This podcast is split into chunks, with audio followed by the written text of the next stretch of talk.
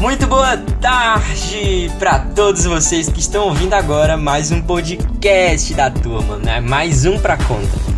Galera, eu quero desejar primeiro uma boa tarde para vocês, né? Eu sei que tá sendo bem cansativo, né? Toda terça-feira é cansativo porque tem aula o dia todo. E ainda mais pegando o horário da Nubéria, né? Que é de 4 a 6, meu Deus. Mas a gente vai ficar firme e forte porque a gente sabe que essa é uma das melhores aulas, né, turma? É, pois é. E então, gente, é, eu tava com muita saudade de fazer a apresentação. Nossa, a gente passa um tempinho sem fazer, já dá aquele, aquele esquecimento de como que apresenta, de como articular as palavras, e é isso aí. A gente tem que descansar mesmo, tem que voltar, repor as energias, né? E dar o nosso máximo aqui. E é isso. Bom, para começar, eu vou primeiro dizer o tema que a gente escolheu, né? O tema que a gente escolheu, vamos dar uma verificada aqui no sistema, foi a formação do povo brasileiro a contribuição da matriz europeia e situação atual das migrações europeus no Brasil. Olha, para adiantar para vocês aqui, tem muita coisa para destrinchar, gente. A gente vai falar das informações, vamos colocar informações, dados, pesquisas, vamos trazer também acontecimentos históricos e além do mais, a gente vai fazer uma conclusão ali, vai falar um pouco da, da relação que tem de, de, desse tema com a ONU. Vai ter muita coisa né, pela frente e eu espero por favor, que vocês prestem atenção, se concentrem, porque tem muita coisa vindo por aí, tá bom? É isso. Eu vou deixar de falar agora porque eu vou passar a palavra para os dois amigos que vão fazer essa apresentação junto comigo, que são Samuel e Diego, tá? Então vamos começar a partir de agora. Roda a vinheta!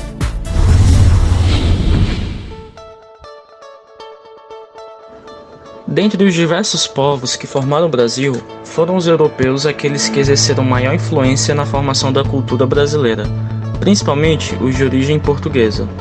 Durante 322 anos, o território foi colonizado por Portugal, o que implicou a transplantação tanto de pessoas quanto da cultura da metrópole para as terras sul-americanas. O número de colonos portugueses aumentou muito no século XVIII, na época do ciclo do ouro. Em 1808, a própria corte de Dom João VI mudou-se para o Brasil, um evento com grandes implicações políticas, econômicas e culturais. A imigração portuguesa não parou com a independência do Brasil. Portugal continuou sendo uma das fontes mais importantes de imigrantes para o Brasil até meados do século XX. A mais evidente herança portuguesa para a cultura brasileira é a língua portuguesa, atualmente falada por virtualmente todos os habitantes do país. A religião católica, crença da maioria da população, também é decorrência da colonização. O catolicismo, profundamente arraigado em Portugal, trouxe ao Brasil as tradições do calendário religioso com suas festas e procissões. As duas festas mais importantes do Brasil, o Carnaval e as festas juninas, foram introduzidas pelos portugueses. Além destas, vários fogueiros regionalistas, como as cavalhadas, o Bumba Meu Boi, o Fandango e a Farra do Boi, denotam grande influência portuguesa. No folclore brasileiro, são de origem portuguesa a crença em seres fantásticos, como a cuca, o bicho-papão e o lobisomem, além de muitas lendas e jogos infantis como as cantigas de roda. Na culinária, muitos dos pratos típicos brasileiros são resultado da adaptação de pratos portugueses às condições da colônia. Um exemplo é a feijoada brasileira, resultado da adaptação dos cozidos portugueses. Também, a cachaça foi criada nos engenhos como substituto para a bagaceira portuguesa, aguardente derivada do bagaço da uva. Alguns pratos portugueses também se incorporaram aos hábitos brasileiros, como as bacalhadas e outros pratos baseados no bacalhau. Os portugueses introduziram muitas espécies novas de plantas na colônia, atualmente muito identificadas com o Brasil, como a jaca e a manga. De maneira geral, a cultura portuguesa foi responsável pela introdução no Brasil colônia dos grandes movimentos artísticos europeus, o Renascimento, o Maneirismo, Barroco, o Rococó e Neoclassicismo. Assim, a literatura, pintura, escultura, música, arquitetura e artes decorativas no Brasil colônia denotam forte influência de arte portuguesa.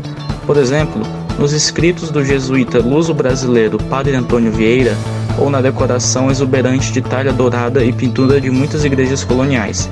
Essa influência seguiu após a independência, tanto na arte popular como na arte erudita. A história dos holandeses no Brasil vem do início do Brasil colônia, deixando fortes influências culturais, principalmente na região Nordeste. Foram 30 anos, de 1624 a 1654. do domínio holandês na região. Vieram para o Brasil atraídos pelo chamado ouro branco, o açúcar. Porém, foram eles os maiores responsáveis pela produção de grande quantidade de registros de paisagens e tipos humanos da época colonial. Nos séculos 16 e 17, a Holanda era uma das grandes potências marítimas da Idade Moderna, ao lado de França, Portugal, Espanha e Inglaterra, havendo muito interesse no potencial produtivo no Brasil na época colonial. Para comercializar com a colônia, a Holanda criou a Companhia das Índias Ocidentais, uma expedição voltada para comercializar com a colônia. À frente da Companhia das Índias Ocidentais estava Maurício de Nassau, um conde alemão calvinista que chegava ao estado de Pernambuco com a intenção de fazer de Recife, hoje capital do estado, um centro de poder e tolerância religiosa. Maurício de Nassau investiu na arquitetura e no urbanismo da cidade de Recife. Queria fazer de Recife um polo de conhecimento urbano, o centro político da capitania de Pernambuco. Na época, a cidade recebeu um grande plano urbanístico com grandes quantidades de jardins, palácios, museus, fortificações, centros de ciência e arte. O período da ocupação holandesa do Brasil, com Maurício de Nassau, foi conhecido como a Idade de Ouro no Brasil, no século XVII. Uma curiosidade: o território dominado pelos holandeses aqui no Brasil chegou até a ter uma bandeira própria, já que estes consideravam as regiões conquistadas como a Nova Holanda. Era a bandeira do Brasil holandês, utilizada pela Companhia Neerlandesa das Índias Ocidentais, para os territórios que estiveram sob seu controle no Brasil, de 1630 a 1654. Atualmente, os estados de São Paulo, Paraná, Espírito Santo e Rio Grande do Sul abrigam os maiores grupos de holandeses ou descendentes. No estado de São Paulo localiza-se uma cidade genuinamente holandesa, a cidade de Olambra, cujo nome vem de Holanda, América e Brasil. A cidade se formou em virtude de uma colônia neerlandesa que se firmou numa antiga fazenda. O município destaca-se como o maior centro de produção de flores e plantas ornamentais da América Latina e anualmente promove a maior exposição de flores da América Latina, a Explofora. Ah, também tem a França, né, que é um, um dos países que influenciou o Brasil, é, tanto no pensamento como na cultura, na arte, também na educação. É, a gente sabe que a França ela tem um reconhecimento pelos seus ideais, pelo pela sua disseminação de cultura, disseminação de pensamento pelo mundo todo, e inclusive aqui no Brasil, que teve a Inconfidência Mineira, que ah, as pessoas que participaram desses atos, os líderes que participaram desses atos, se inspiravam nas ideias iluministas. É, a própria USP, a Universidade da USP, eles foram, é, é, ela foi construída inspirada é, no modelo francês. É, nas capitais francesas existiam universidades com um método de, um método de educação é, que contra era um contraponto ao americanismo, né? A, a, a, educação americana era bem diferente da educação americana, né? Porque você se formava na escola pública, já na, na educação americana era mais, eram mais escolas particulares. É, outra coisa é a Academia, de, é, Academia Brasileira de Letras, que foi diretamente inspirada na Academia Francesa, que também é outro outra influência né, que a França trouxe aqui. Também teve a gastronomia francesa, teve vários teatros né, que foram aqui, a arte, eles é, trouxeram muita cultura é, artística aqui para o Brasil. Também teve os vocabulários, né, vocabulário com abajur, é, tricô, menu é, e outros, outras palavras que vêm. Novamente, mais um país que influenciou o Brasil na sua, é, na sua formação foi a Alemanha, inclusive um dos países que eu gosto muito. A Alemanha ela influenciou o Brasil é, tanto na área industrial e como na área do cultivo, né, da plantação, principalmente no sul. É tanto que as pessoas têm mais um sotaque mais puxado para o sul, né, um sotaque diferente. E também a Alemanha influenciou é, trazendo as religiões é, as religiões protestantes, religiões católicas, com padres é, descendentes de alemães, né? É tanto que quando os alemães vieram para cá, os primeiros alemães, eles é, construíram né, e implantaram uma. É, vamos dizer que igrejas, né? Implantaram igrejas luteranas, né? É, no Brasil, principalmente aqui no Sul. Então eles tiveram muito importante, é, foram muito importantes nesse desenvolvimento industrial, porque se você perceber, é, muitas, muitas pessoas do Sul é, ainda vivem de cultivo, ainda plantam, ainda tem uma cultura muito diferente das demais culturas do Brasil, né? É, um, é uma cultura que não é normal, né? Entre aspas, assim, que a gente vê todo dia, né? Como um paulista, um cearense, um, um mineiro, né? E por fim, um dos últimos países que trouxe sua cultura aqui para o Brasil, que influenciou na formação, foi a Itália. A Itália ela influenciou muito é, na questão religiosa, porque a gente sabe é, muito bem que a Itália é, ela é um dos países uh, mais católicos né, que existem no mundo. Então eles trouxeram muito a questão do catolicismo aqui para o Brasil. É, e tem um estima-se que entre 1900, 1870 e 1920 é, o, a porcentagem de imigrantes aqui no Brasil era de 42%. Por quê? Porque eles idealizavam o Brasil, né? Na verdade, não só os italianos, mas até japoneses é, e europeus idealizavam um Brasil onde tinha mão de obra, onde tinha um mercado de trabalho, onde eles pudessem ganhar. Então o Brasil fazia esses papéis, né? Mostrava essa maquiagem é, para o mundo, sendo que era algo bem diferente. E isso fez com que outros países viessem aqui para o Brasil, colonizassem, trouxessem cultura e desenvolvessem sotaque, é, cultura, até as manias que a gente tem é, foram todos, são todos influências de outras culturas, de outras pessoas, de outros países, né? Ela também influenciou bastante na culinária, né? Com a macarronada, pizza, é, pizza italiana, né? São comidas aí que a maioria das pessoas consome, né? É tanto que muitas delas são industrializadas, né? Porque se tornaram mais acessíveis. Mas a gente tem que saber que são, foram os italianos que trouxeram essa cultura, né? De pizza tanto para o Brasil como para o mundo todo, né? É, e outra coisa, e por fim, né, outra coisa, é que até a arquitetura das casas, né, dos edifícios é, do sul, muito no sul, ainda são bem italianos, né? As janelas, é, o vidro, os ornamentos, a simetria dos tijolos, são todos italianos, né? Então o sul foi um, o sul foi um, uma região do Brasil muito colonizada por italiano e alemão. Agora eu vou falar é, o, da a atual situação né, da migração dos europeus aqui no Brasil. É, muitos europeus vêm para cá muito pelo turismo, né?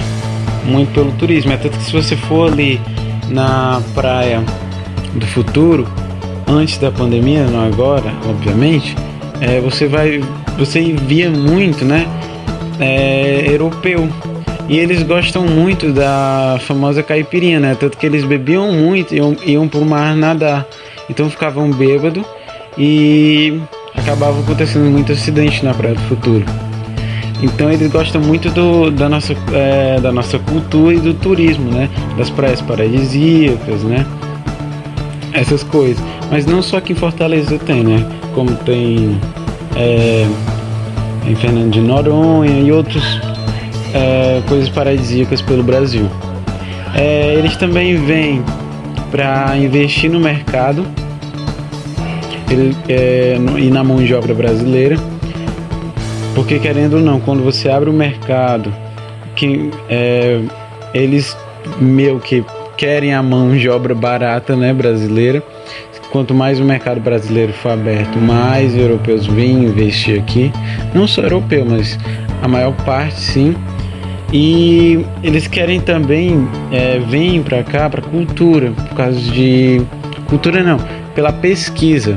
Então muitos é, estudiosos europeus vêm passar e passar anos morando aqui no Brasil para fazer pesquisa, é, principalmente na floresta amazônica, em solo, em, é, na fauna, na flora.